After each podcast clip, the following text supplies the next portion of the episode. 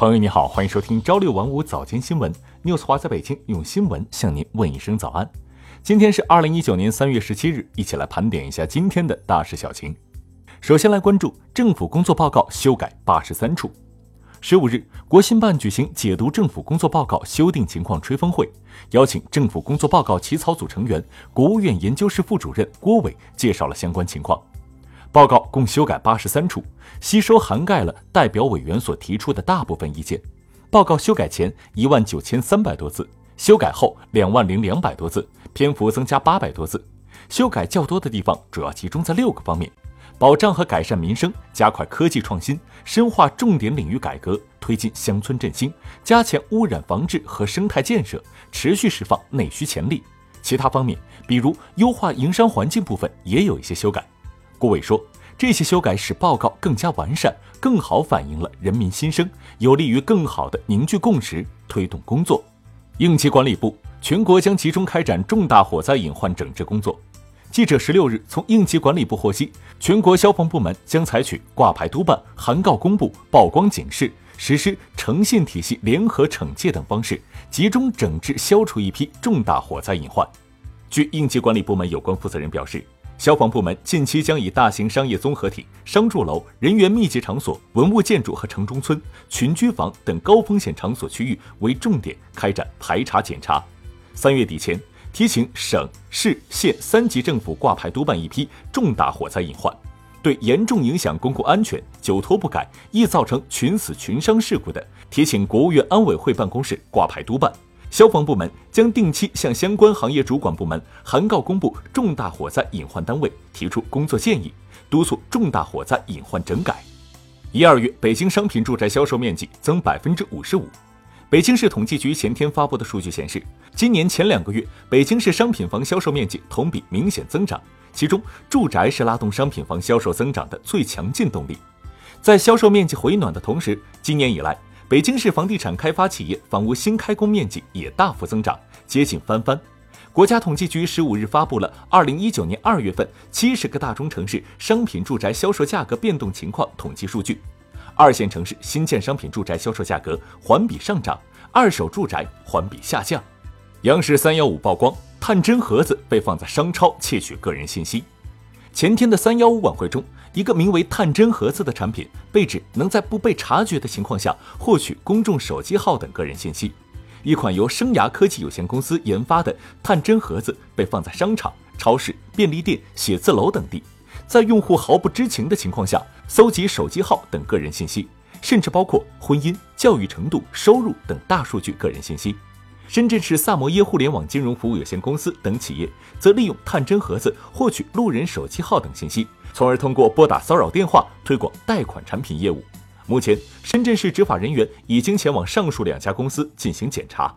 北京查处六十个校外培训机构，多区超前教学被喊停。北京市校外培训机构治理整改回头看中，针对媒体曝光和群众举报的培训机构违规线索，市教委及东城、西城、朝阳等七个区教委迅速行动，查处六十余个校外培训机构。下一步，市区委将进一步强化统筹协调，巩固治理成果，完善对违规培训行为的监管预警措施，加强由教育部门牵头、市场监管、应急管理等部门配合的综合执法。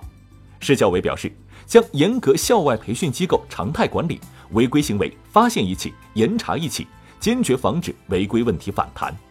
重庆力争今年基本消除水质劣五类河流。记者近日从重庆市生态环境局获悉，二零一九年，重庆市将以赖溪河、临江河、碧南河等国家考核不能稳定达标和水质劣五类河流为重点，建立健全重点流域水环境整治工作机制，确保全市基本消除水质劣五类河流。广东开始清理大、洋、怪等不规范地名。广东省民政局十四日称，当天开展清理整治大、洋、怪、虫等不规范地名工作。还社会一个良好的地名文化环境。此次清理整治对象主要是居民区、大型建筑物和道路、街巷等地名中违反地名管理条例和地名管理条例实施细则中地名命名原则的不规范地名，主要包括如中央首府、龙驭天下等地名含义、类型或规模方面刻意夸大的大地名，如曼哈顿社区、香榭丽舍小区等以外国人名、地名以及使用外名词及其汉字译写形式命名的洋地名，如九九大厦、加州幺八八六、Bobo 自由城等盲目追求怪诞离奇、地名用字不规范、含义低俗庸俗或带有浓重封建色彩的怪地名，还有一定区域范围内多个地名重名或同音的重地名。你的外卖请多等半小时，外卖小哥闯红灯被罚超交规。近日，一段外卖小哥闯红灯被罚超交规的视频在网上热传。视频中，因交通违法违规行为，几名外卖小哥被罚坐在路口的一个学习点内抄写交规。据了解，视频拍摄于陕西咸阳市。三月十五日，咸阳交警宣传科教导员王永朝向北京青年报记者介绍，违法违规行为主要集中于闯红灯和逆行。而有以外卖小哥违规行为有代表性，超交规实施以来效果非常好，违法行为明显下降。有网友为此评论称：“你点的外卖还要再等半个小时。”刷单团队称，三天可提升酒店网络排名。出游出差通过网络预订酒店和旅游产品，方便快捷。而在众多商家中，选择环境、服务和价格都满意的酒店，并不是件容易的事儿。很多人都会翻看此前的客户评价满意度作为参考，但记者调查发现，在很多旅游服务网络平台上，包括酒店、景点的好评，跟购物网站一样，都可以刷出来。每一条好评都会根据平台和商家情况收取不同的费用。有专业刷单人士称，现在很多商家的网络排名都靠刷，好评也刷，差评也刷，我们三天就能够提升酒店的网络排名。其中一位刷单供应商告诉记者。携程的好评一单八元，飞猪的好评一单十元。根据我国电子商务法规定，电子商务经营者不得以虚构交易、编造用户评价等方式进行虚假或引人误解的商业宣传，欺骗、误导消费者。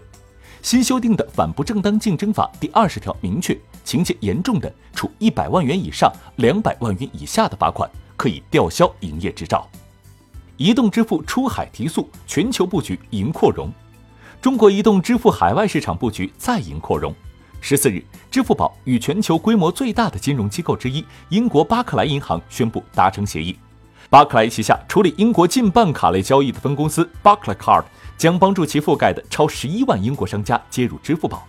最新数据显示，目前支付宝已与全球二百五十多个金融机构建立合作，在全球五十四个国家和地区为中国消费者提供境外线下支付的服务。微信支付跨境业务已支持四十九个境外国家和地区的合规接入，支持十六个币种的交易。中国银联也加快完善境外用卡环境。目前，银联受理网络已扩展至全球一百七十四个国家和地区，境外超过两千六百万商家支持银联卡。八一飞行表演队飞抵巴基斯坦参加八国庆日飞行表演。中国空军八一飞行表演队三月十六日飞抵巴基斯坦。应邀参加将于三月二十三日举行的巴基斯坦国庆日飞行表演。八一飞行表演队作为中国蓝天仪仗队，是强国兴军的窗口、改革开放的窗口、军事交流的窗口。近年来，瞄准建成世界一流飞行表演队的目标，不断走出国门，飞向世界舞台，成为和平使者、文化使者、友谊使者。中国和巴基斯坦是全天候战略合作伙伴，中巴两军交流合作密切高效。八一飞行表演队应邀赴巴基斯坦参加国庆日飞行表演，将进一步深化两国空军务实合作。新西兰克清真寺枪击惨案发生后，新西兰总理杰辛达·阿德恩于第二天周六上午作出表态称，新西兰将修改枪支法。阿德恩表示，他将对新西兰枪支法进行审查，其中就包括有关枪支改装的内容。他还说，政府此前了解新西兰极右翼组织的存在。但并没有监控这名二十八岁的袭击者。